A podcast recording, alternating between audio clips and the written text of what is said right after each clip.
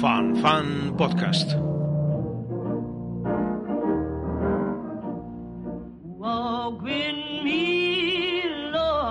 Hablar con viejas de Cristina Fernández Cubas.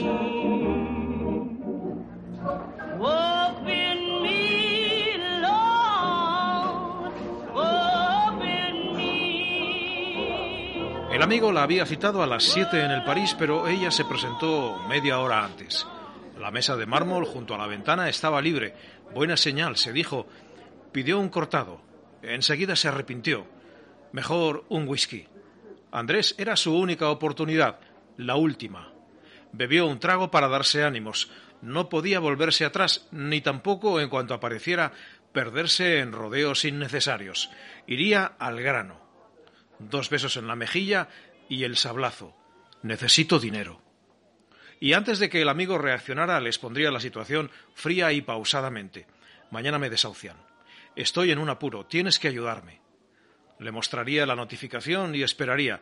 No mucho. El tiempo suficiente para que se percatara de que el asunto iba en serio. Y cuando él, entre sorprendido y molesto, dijera Vaya, eh, o esto sí es un problema, o en el mejor de los casos, ¿y me lo sueltas así de un día para otro después de dos años invernos? Ella enseguida le tendería papel y pluma. Es solo un préstamo. Te firmaré un recibo. Eh, pon tú las condiciones y las fechas. Andrés había sido siempre buena persona, y en otros tiempos, según creía recordar, ella no le era indiferente. Se encogió de hombros. Una bajeza. La idea de llamar a Andrés, ponerse los tejanos más ceñidos y la blusa de seda estudiadamente desabrochada a la altura del pecho era una bajeza. Pero no tenía otra opción, y además su voz por teléfono le había parecido amable. ¡Qué sorpresa, Alicia! ¿Qué es de tu vida? No le había contado nada de su vida. Se limitó a decir De eso quiero hablarte. ¿Por qué no nos vemos? Trató de expresarse con la mayor serenidad huir de dramatismos, no dejar traslucir que su situación era desesperada. Y lo había conseguido. Andrés, después de dudar un instante, propuso el París. A las siete. No tendré mucho tiempo, me has pillado de sorpresa. A las siete y media seguía sola en la mesa de mármol junto a la ventana. A las ocho menos cuarto la camarera se le acercó con una bandeja vacía. ¿Es usted Alicia? Le han dejado un recado por teléfono. La persona que espera no puede venir. Eh, ha dicho que le llame la semana que viene. Alicia pagó el whisky. Cuatro cincuenta. Dejó diez céntimos de propina y contó el resto. Cinco cuarenta. Todo lo que le quedaba. Para siempre. Salió del bar y respiró hondo. Cabrón, dijo. Eso es Andrés. Un cobarde y un cabrón. Se abrochó la blusa. Y yo una puta. Cruzó la calle. Se detuvo ante el espejo de una alpargatería y odió su imagen. Lo tenía bien merecido. Arreglarse para Andrés, confiar en sus encantos, dar por supuesto que solucionaría el problema, se sintió burlada. Por Andrés, por el administrador, por la mosquita muerta de la propietaria. No te preocupes, Alicia, paga cuando puedas. Todas hemos sido jóvenes. Solo pensar en la propietaria se ponía enferma. Ella sí era una puta, una estafadora, una lagarta engañarla de esa manera, no te preocupes, y soltar el Rottweiler en el momento justo, el administrador. Las amenazas de lanzamiento, la inminencia del desahucio, una jugada maestra. Liberarse de la inquilina y subir el precio. Y la mala suerte. Hasta hacía escasamente unas semanas ella confiaba en que aceptarían su serie. Un guion para televisión en el que llevaba trabajando más de un año. Se lo habían asegurado. Estaba casi hecho. Pero entonces cambiaron al responsable y se le cayó el mundo. Lo tenía bien merecido. Por confiar en su estrella, por idiota. ¿Puede ayudarme? oyó de pronto. Se volvió disgustada y vio a una vieja. Vestía un traje floreado y le sonreía. No le pareció que necesitara dinero. Soy diabética y a veces no distingo los colores. El semáforo está en verde o en rojo. En verde, dijo Alicia. Ayuda, pensó, ayuda. Aquella pobre mujer también necesitaba ayuda. Cruce conmigo, añadió, y le ofreció el brazo. La vieja volvió a sonreír. Qué amable eres, niña. Yo vivo aquí mismo, ¿sabes? Se encontraba de nuevo frente al París, Pero la vieja no le había soltado del brazo. Avanzaron unos cuantos metros. Gracias, muchas gracias. Esta es mi casa. Alicia se sintió algo mejor. ¿La buena obra? Por unos segundos había llegado a olvidarse de sus problemas. Miró la casa, una portería del ensanche que conoció tiempos mejores. La vieja por lo menos tenía casa. ¿Quieres pasar? ¿Te gustaría tomar algo? Pobre mujer, pensó Alicia, está sola. Necesita hablar, y todavía es más confiada que yo misma. ¿Cómo se atreve a invitar a una desconocida? Lo siento, dijo y miró el reloj de pulsera. Me esperan a cenar. Durante toda la mañana había fantaseado con la noche. Andrés, vencida su sorpresa, le extendía un cheque. O quedaban para el día siguiente a primera hora. En cualquier caso, anulaba sus obligaciones y la invitaba a cenar. Una amiga en apuros merecía toda su atención. Pero nada había salido como deseaba. Cinco cuarenta. Ese era su capital. La última oportunidad se saldaba con cinco euros cuarenta. Otro día será, dijo la vieja sacando unas llaves del bolso. Me llamo Ro, Rosa María, pero siempre desde pequeña me han llamado Ro. Ro le pareció encantadora, una vieja encantadora. Vivo en el quinto. Alicia imaginó el quinto. Un piso inmenso lleno de recuerdos, un piso típico del ensanche. La galería y el comedor en un extremo, el dormitorio principal en el otro, y un largo pasillo que Ro recorría con esfuerzo infinidad de veces al día. Ro, se dijo. Ro sí era su última oportunidad. Bueno, eh, subiré un ratito. Solo un ratito. La cara de Ro se iluminó de alegría. Abrió la puerta y llamó al ascensor. En el quinto, repitió.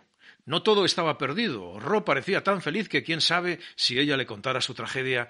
Dinero no. A las viejas no les gusta desprenderse de dinero. Pero compañía sí. Seguro que le ofrecía su casa, que insistía en que se fuera a vivir con ella, y por unas semanas al menos. Ya no tenía a quién acudir. Al día siguiente se encontraría en la calle, aunque tal vez pensó en algo terrible, tan terrible y vergonzoso que se odió con todas sus fuerzas, pero no había sido un pensamiento, solo una visión, un flash. Dinero. Billetes y billetes escondidos en cajones absurdos, en la cocina junto a las bolsas de basura, en el cuarto de baño entre rollos de papel higiénico. Las viejas eran así, escondían sus bienes y luego se olvidaban. Y solían tener joyas. Recordó fugazmente a su abuela. Ven, niña, te enseñaré mis joyas. Y pocos días después de su muerte, billetes olvidados apareciendo en los lugares más inverosímiles. Bueno, dijo Ro, esta es tu casa. Era grande, atiborrada de objetos y un tanto desordenada. Alicia siguió a la vieja por el pasillo hasta llegar al comedor. Estaba en penumbra, con las cortinas de la galería corridas. La vieja encendió la luz y le ofreció una silla. ¿Cómo te llamas, guapa? Alicia. Qué nombre tan bonito. Sí, Ro era encantadora. Ahora habría un mueble bar años cincuenta y sacaba dos copitas y una botella de jerez. Alicia volvió a sentirse repugnante. Robar a viejas. Eso era todavía peor que intentar seducir a Andrés. Bebería el jerez y se iría. De vez en cuando me gusta conversar con vosotras, las jóvenes. ¿Te apetecen unas pastas? Abrió una caja metálica y dispuso con todo cuidado media docena de galletas en un plato de loza. Alicia cogió una. No había comido nada desde la mañana. Y cuando quieras, pásate por aquí. Salgo poco y serás siempre bien recibida. Sí, era una vieja risueña y amable. Tal vez la visitaría antes de lo que imaginaba. Al día siguiente, con las maletas y lo que le dejaran sacar del piso. Y usted, Ro, dijo apurando el jerez, ¿no se siente muy sola en una casa tan grande? Oh, no. La vieja se puso a reír. Estoy acostumbrada, aunque sí, es grande, y a veces pierdo las cosas. La vieja miraba ahora a su alrededor buscando algo. Eh, hija, hazme un favor. Ayúdame a encontrar las gafas. Las he dejado por aquí hace un momento. En el aparador, quizás. Alicia se levantó. En cuanto diera con las gafas, le haría una propuesta. Un favor recíproco. La vieja la trataba como si la conociera de toda la vida. Y la casa era inmensa. Una habitación, Tan solo necesitaba una habitación, por un tiempo. Aquí están, dijo. Y de pronto, con las gafas aún en la mano, se quedó perpleja. En el aparador, junto a fotografías amarillentas, cajitas de plata y flores de porcelana, acababa de distinguir un cuenco de madera, una ensaladera en la que se leía Recuerdo de Mallorca, y en su interior rosarios, pulseras, botones, un montón de viejas monedas de dos reales y estaría soñando unos cuantos billetes de quinientos euros. Gracias de nuevo. ¿Otra galletita? Quinientos euros. Los billetes de quinientos euros no circulaban demasiado. Tal vez la vieja no conociera su valor, o lo hubiera olvidado. Lo cierto es que los tenía ahí, en el cuenco de madera, mezclados con baratijas, rosarios, monedas inservibles. Por lo menos habría cinco o seis, tal vez más. Seis por quinientos, prácticamente lo que debía. Esa sí era su última oportunidad. Mañana, antes de que la sacaran de la casa, ella pagaría. Y no se trataría de un robo, solo de un préstamo. En cuanto pudiera le devolvería hasta el último céntimo. Iría pagándole a plazos, dejando el dinero en el buzón, en un sobre, sin remite ni firma, porque no volvería a ver a la vieja. Aunque. Alicia, dijo Ro, ¿te encuentras bien? Alicia. Había cometido el error de dar su nombre. Eso probaba que no tenía intención de robar, pero era dejar una pista. Recordó a la camarera del París. ¿Es usted Alicia? Una vieja que acusaba a una tal Alicia y una camarera que recordaba haber transmitido un mensaje a una mujer llamada Alicia, el imbécil de Andrés. No solo la dejaba plantada, sino que la identificaba a los ojos del barrio. Eh, sí, Ro, no es nada. Fumo demasiado y a veces te daré caramelos de regaliz. Son buenos para los bronquios. La vieja desapareció por el pasillo. Alicia respiró hondo. No sería un robo, se repitió, solo un préstamo. Nadie la había visto subir. La casa no tenía portera ni se habían cruzado con ningún vecino. Y además, ¿quién creería a la vieja? ¿Billetes de quinientos euros en el lugar más visible del comedor? Lo más probable es que ni siquiera lo recordara. ¿No decía que perdía continuamente las cosas? Ro olvidaría su nombre de la misma forma que había olvidado una pequeña fortuna en un cuenco. Tenía que decidirse. Ahora. Se levantó, cogió los billetes. Siete. Estaba salvada. y los guardó en el bolsillo. No le dio tiempo a volver a la silla. Le había parecido oír los pasos de la vieja y se agachó fingió un problema con el tacón de sus zapatos. En el suelo vio una muñeca rota y un osito al que le faltaban los ojos. No los encuentro, dijo la vieja, y estoy segura de que ayer compré una bolsa en la farmacia. Alicia le mostró el osito. ¿Tiene nietos? preguntó. Su voz había sonado clara, natural, como si no tuviera nada que ocultar. No, dijo la vieja, mi hijo no me ha dado nietos. Un hijo.